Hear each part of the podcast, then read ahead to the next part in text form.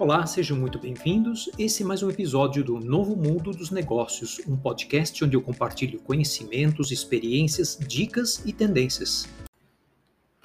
Primeiro podcast do ano, e esse me pareceu um momento super apropriado para a gente retomar a conversa sobre estratégia, já que muitas empresas e muitos líderes usam esse momento do ano para desenhar novas estratégias ou revisar e ajustar a estratégia atual. Hoje eu vou aprofundar dois modelos de estratégia mais recentes que, a meu ver, são mais adequados ao mundo volátil dos negócios atual.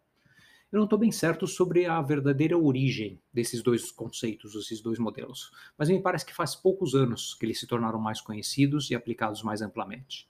Nas notinhas desse podcast, vocês vão encontrar links interessantes sobre esses dois modelos, caso vocês queiram aprofundar mais os seus conhecimentos.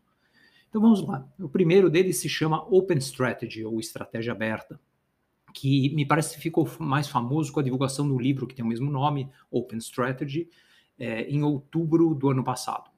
Ele foi considerado um dos melhores livros de estratégia de 2021 e se baseia em uma pesquisa feita com mais de 200 executivos. De uma forma bem resumida, a Open Strategy argumenta que as três fases do desenvolvimento de uma estratégia, que são ideação, formulação e execução, devem ser todas realizadas de uma forma mais inclusiva, mais democrática e o mais transparente possível. Ou seja, devem incluir participantes das mais diversas áreas e conhecimentos, além de diferentes tipos complementares de dados e informações. As estratégias feitas em grupos restritos e elitistas estão fadadas a desaparecer. Parece meio óbvio que quanto mais pessoas com mais pontos de vistas diferentes a gente puder envolver, mais rico vai ser o desenvolvimento da estratégia. Mas há várias barreiras a essa abertura da participação mais massiva no processo. E quem quiser experimentar com esse modelo do Open Strategy precisará se preparar para endereçar essas barreiras antecipadamente. Uma delas é avaliar realisticamente quão secreta ou quão confidencial precisa ser a sua estratégia. Surpreendentemente, segundo os autores, muitas empresas é, exageram um pouco nesses potenciais riscos de abrirem de uma forma mais transparente os seus planos, especialmente na primeira fase, que é a fase de ideação, onde a contribuição mais aberta de mais participantes é fundamental. O segundo é separar informações realmente confidenciais das demais e pedir aos que tiverem acesso às informações confidenciais para assinarem NDAs ou acordos de confidencialidade. O livro e o artigo que eu indiquei aqui nas notas do podcast contém mais informações e dicas práticas para te ajudar a ampliar e abrir mais o processo de desenvolvimento da estratégia da sua empresa para resultados muito mais, muito mais ricos e mais eficazes. Bom, vamos então ao segundo modelo, né? Segundo modelo de estratégia que eu mencionei no, no comecinho do podcast, o Agile Strategy. Eu conheci esse modelo numa empresa de consultoria muito bacana chamada On Strategy.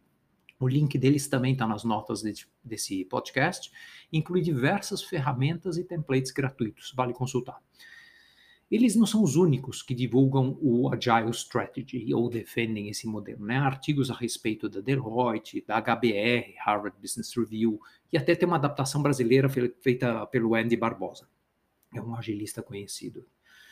O modelo do Agile Strategy surgiu para corrigir os principais problemas do planejamento estratégico tradicional, aquele que era feito uma vez ao ano por um grupo restrito de líderes de alto escalão, junto com consultores especialistas, e demorava um tempão para ser preparada e aprovada.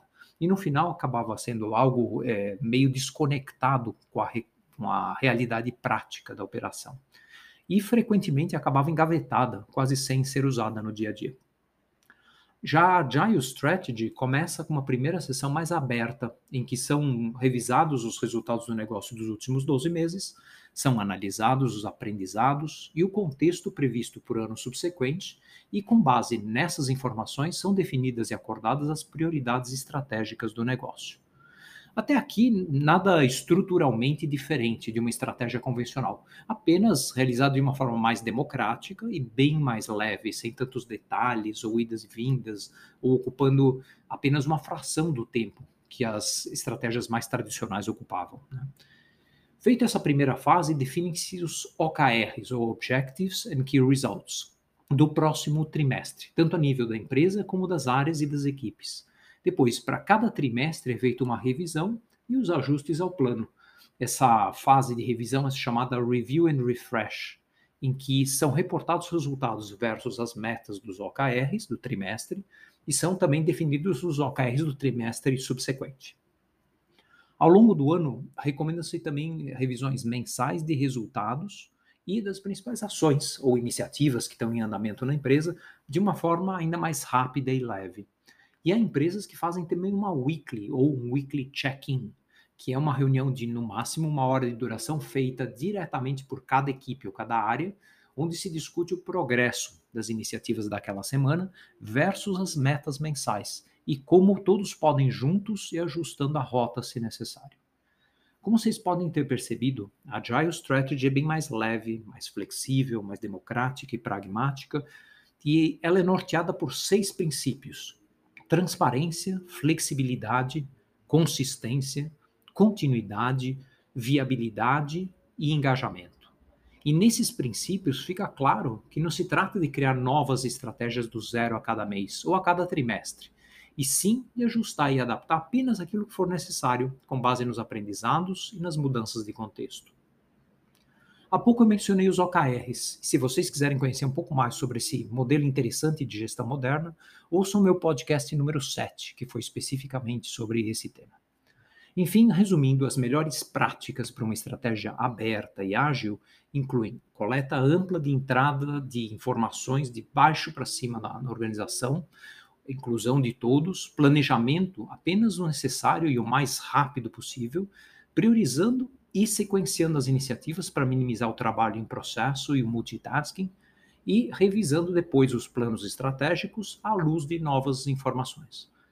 Bom, espero que esse episódio de hoje tenha sido útil. Sigam nosso podcast regularmente, compartilhem e até o próximo.